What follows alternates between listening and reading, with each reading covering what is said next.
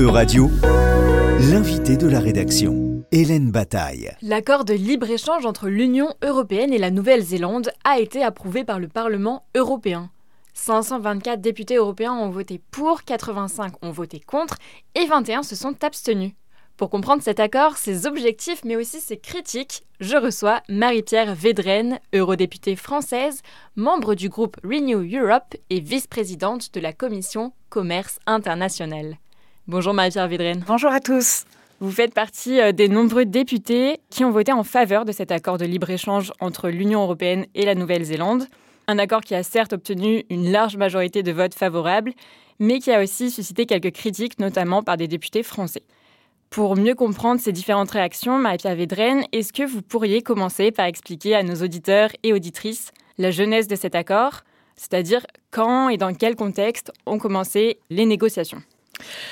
Déjà, peut-être plus largement, avant de parler spécifiquement de, l'accord entre l'Union européenne et la Nouvelle-Zélande, rappeler ce qu'est un accord de commerce. Euh, Effectivement, l'Union européenne négocie euh, des accords de commerce, des accords euh, appelés de libre-échange avec euh, les partenaires extérieurs à l'Union européenne. Un accord, ça vise à fixer des règles, ça vise effectivement à débattre de la libéralisation de nos échanges, donc supprimer des notamment droits de douane, élargir l'accès au marché parce que nos exportateurs font face à des freins pour accéder euh, au marché public à l'extérieur. Ça vise en fait à supprimer toutes les barrières protectionnistes qui peuvent être imaginées par les uns et par les autres. Moi, depuis que je suis arrivée au Parlement européen, mon combat est justement de façonner le contenu de ces accords. On demande beaucoup à ces accords de commerce, euh, notamment de travailler sur la question de la durabilité, parce qu'il faut qu'il y ait une cohérence entre notre politique commerciale et nos engagements en matière climatique. Je pense qu'on reviendra justement sur, sur ce point spécifiquement. Donc on s'est lancé depuis plusieurs années dans une refonte un peu du contenu de ces accords sur la relation maintenant spécifiquement entre l'Union européenne et la Nouvelle-Zélande. C'est euh, la Nouvelle-Zélande un partenaire extrêmement important, d'une part parce que c'est un partenaire avec lequel nous partageons des valeurs communes, notamment nos ambitions climatiques. C'est une démocratie parlementaire qui nous ressemble, avec laquelle il est important de travailler aussi vu sa situation géographique.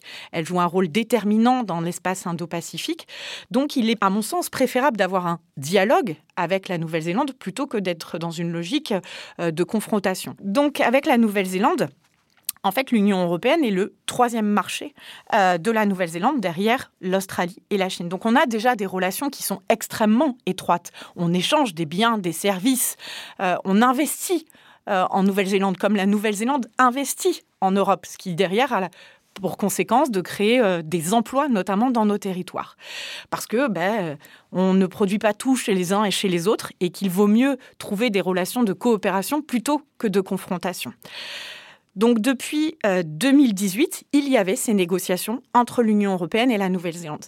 Quelles sont aujourd'hui les relations commerciales qu'entretient l'Union européenne avec la Nouvelle-Zélande? Quel type de produits, quel type de services sont échangés? Tout, en fait. Euh, un accord commercial, ça, ça, ça parle de tous les sujets.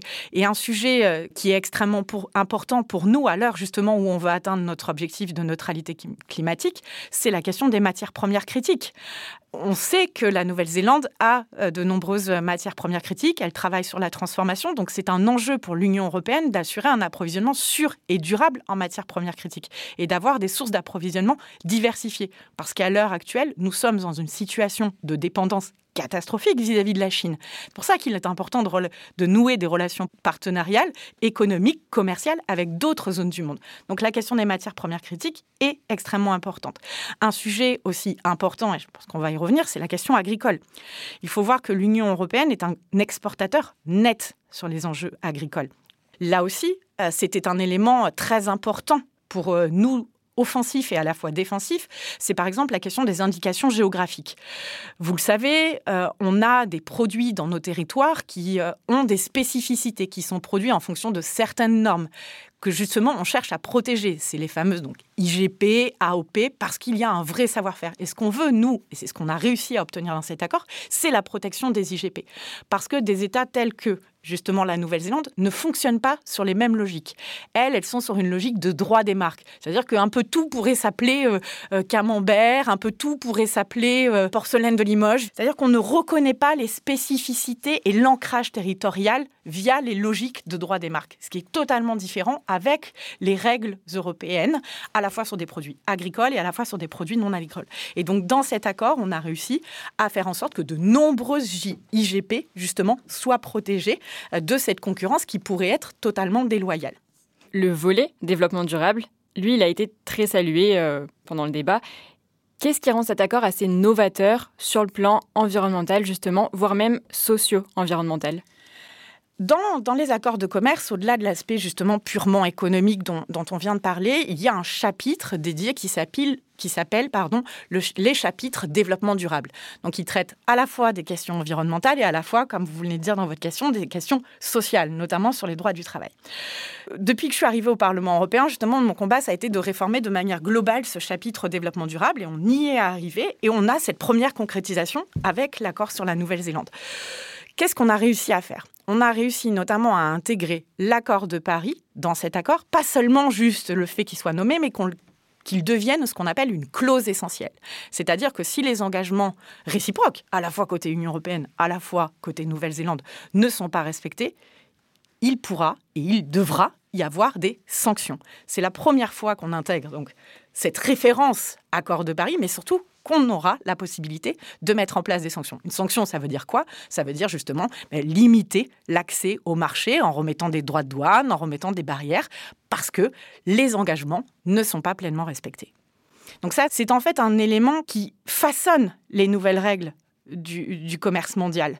Et c'est extrêmement important justement qu'il se concrétise, parce que l'accord avec la Nouvelle-Zélande, et moi c'est ce que j'ai notamment défendu dans l'hémicycle, doit devenir un standard minimum maintenant.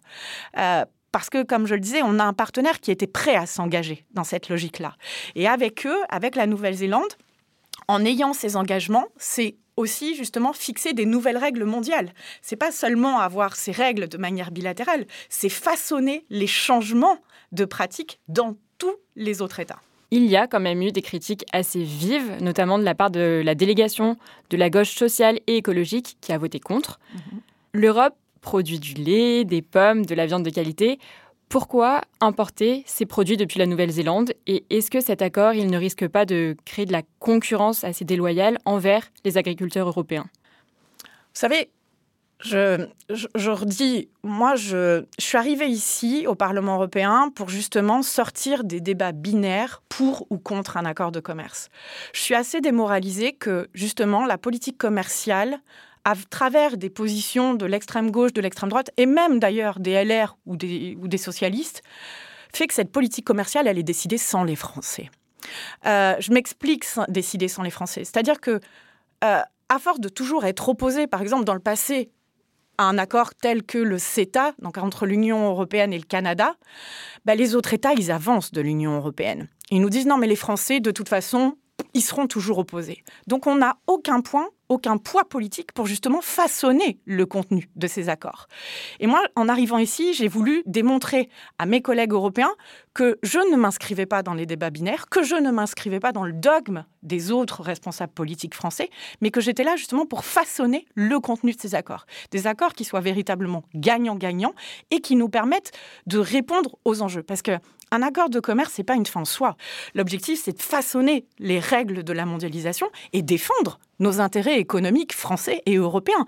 Et c'est ça qu'on réussit à faire en s'investissant pleinement au Parlement européen et en façonnant de nouvelles règles telles que l'accord avec la Nouvelle-Zélande. Donc je suis un peu démoralisée du comportement de mes collègues français qui restent dans des dogmes. Oui, évidemment qu'il y a des problèmes de concurrence internationale. Je ne les ai pas attendus pour, euh, pour, pour le savoir. On a des problématiques et on voit bien d'ailleurs qu'on n'est plus que sur de la concurrence. La Chine utilise même la coercition économique pour euh, justement imposer ces règles. Mais qu'est-ce qu'on fait? On dit qu'on s'oppose juste et on propose rien. C'est ça que fait actuellement et que font toutes les oppositions françaises. Donc, il est plutôt intéressant, je pense, et moi, c'est ma posture et c'est mon action de dire Bon, ok, très bien, on va pas rester dans le binaire, on va pas être dans une opposition dogmatique et systématique, on va aller au combat et on va aller convaincre chaque partenaire européen de façonner de nouvelles règles parce que c'est dans notre intérêt commun à tous. Il nous faut renforcer l'unité européenne. Pour autant, le combat, il n'est pas fini, le chemin, il reste encore long. C'est pour ça que, notamment, on continue à se battre sur ce qu'on appelle les mesures miroirs c'est-à-dire justement garantir davantage de réciprocité sur nos normes, euh, sur les normes de production. Donc on a réussi euh, sur certains sujets, notamment dans l'accord avec la Nouvelle-Zélande, à intégrer euh, sur certains sujets spécifiques des mesures miroirs. Donc ben, il, faut, il faut continuer à la fois sur les normes de production, mais après on le sait bien, on a des, une concurrence qui se fait aussi sur le champ social, fiscal. Et donc là, c'est aussi d'autres leviers sur lesquels on doit continuer d'avancer. L'accord de libre-échange entre l'Union européenne et la Nouvelle-Zélande est un accord qui est dit accord de nouvelle génération. Qu'est-ce que signifie cette appellation? En fait, euh, la, politique commerciale, c'est comme on le disait dans la, première partie, c'est une compétence exclusive de l'Union européenne. On a des accords commerciaux depuis très longue date. Donc c'est vrai que comme on, vient d'échanger, ces, nouveaux accords intègrent différents sujets. Ils ne sont pas des leviers seulement euh, économiques et commerciaux purs. On a parlé de la question du changement climatique avec l'intégration de l'accord de Paris. On a parlé des conventions de l'OIT sur justement le champ euh, social et du travail.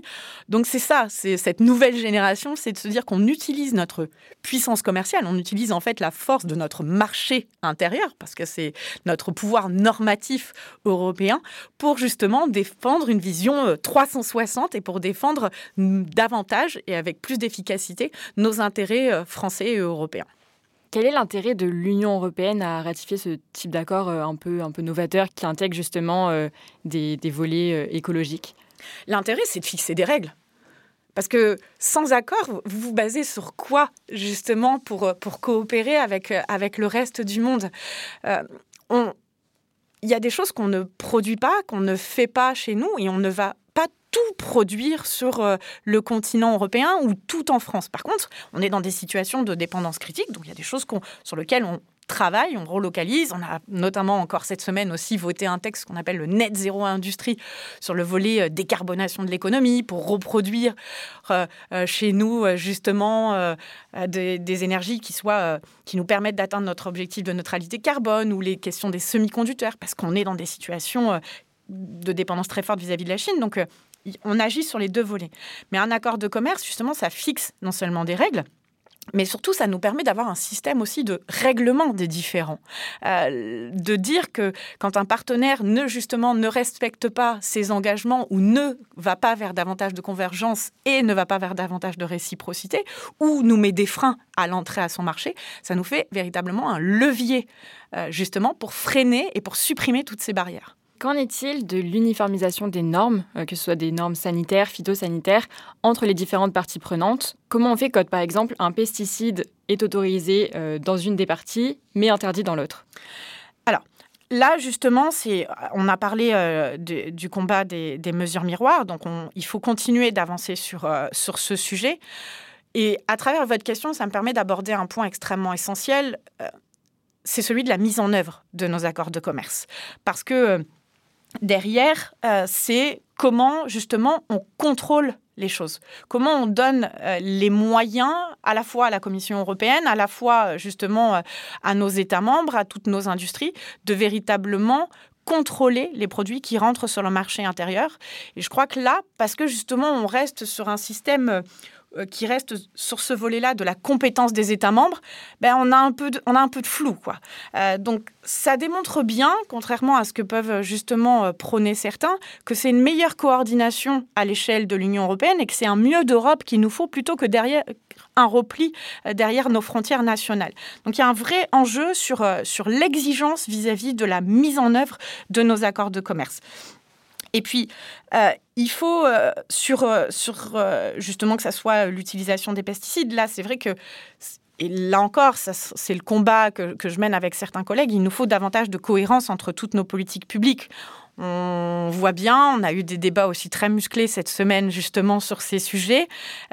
on demande de plus en plus de choses, et à raison, à, à la fois nos agriculteurs, à la fois nos industries, à tous les acteurs européens en ayant des normes de plus en plus difficiles. Et donc, euh, à l'inverse, on peut, euh, on a des produits qui rentrent sur notre marché qui, eux, sont moins disants. Euh, c'est pas pour autant justement qu'ils ne respectent pas les enjeux de santé publique, et qui, euh, mais c'est un enjeu de concurrence déloyale. Et là, il, il faut absolument qu'on continue d'avancer et qu'on continue à travailler avec l'ensemble de la Commission européenne et les différents États membres. L'Union européenne a, a d'autres accords de ce type dans le monde. Est-ce que vous pouvez nous dire euh, lesquels et aussi quelles sont euh, leurs particularités, leur mise en œuvre justement? Est-ce qu'ils sont effectifs ou non aujourd'hui? Alors, il y a près d'une cinquantaine d'accords qui sont rati, quoi, qui ont été votés par le Parlement européen, qui ont été ratifiés aussi euh, euh, par les parlements nationaux ou qui sont en cours de ratification par les parlements nationaux. Donc, euh, il y a avec le Japon, il y a avec la Corée du Sud, qui font partie des, de le Vietnam, qui fait partie d'un des derniers accords qui a été ratifié. Donc, il y a énormément de, zones du monde qui, sont déjà mis en place.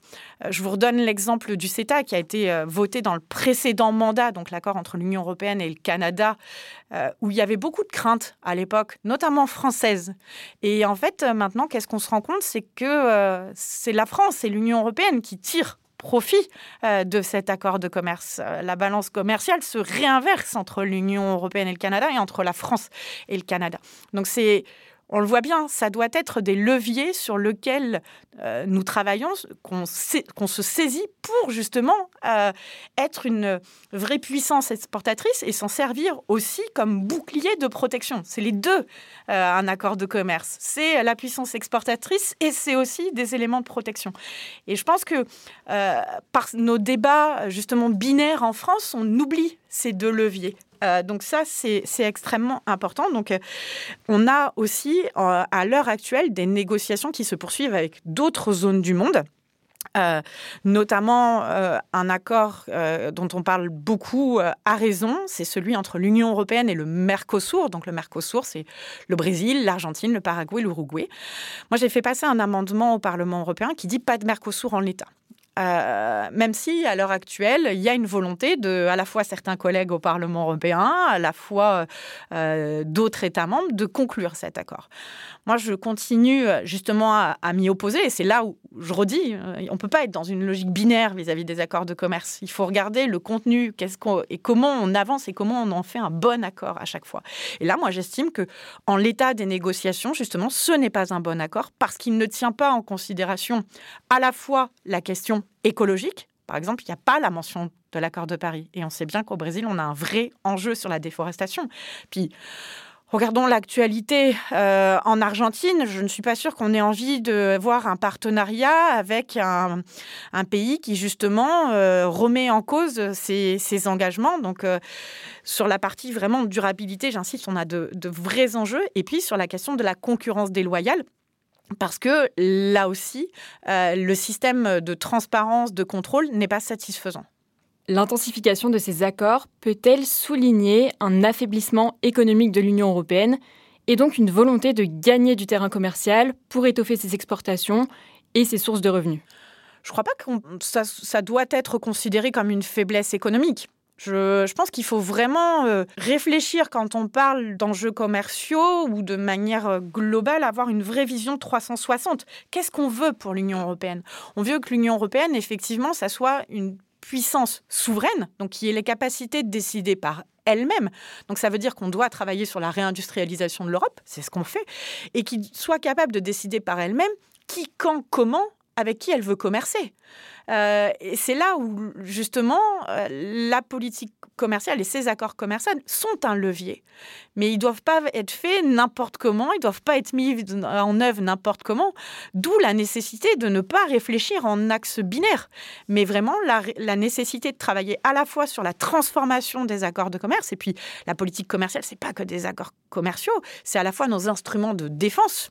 Euh, je vous parlais de coercition économique et que la Chine, justement, elle n'est pas que sur de la mais elle est sur euh, vraiment un rapport de force très musclé parce qu'elle maîtrise les chaînes de valeur. À l'heure actuelle, on n'avait pas d'instrument pour lutter contre ça. Et on, l'a validé. Moi, j'étais rapporteur pour mon groupe politique, on y est arrivé. Ça a été difficile, les négociations. Donc il faut bien voir justement que ça doit être une action à plusieurs niveaux et qu'on ne peut pas juste dire oui ou non à, à certains leviers, mais qu'il faut voir quels sont nos instruments à l'heure actuelle qui nous permettent justement de devenir une vraie puissance souveraine, une vraie puissance verte souveraine, euh, et euh, quels, quels, sont les manques pour pouvoir y arriver. Merci Marie-Pierre Védrenne. Je le rappelle, vous êtes députée européenne et vice-présidente de la Commission Commerce International. Nous étions en direct du Parlement européen à Strasbourg. Merci à toutes et à tous. Merci beaucoup. Euradio vous a présenté l'invité de la rédaction. Retrouvez les podcasts de la rédaction dès maintenant sur euradio.fr.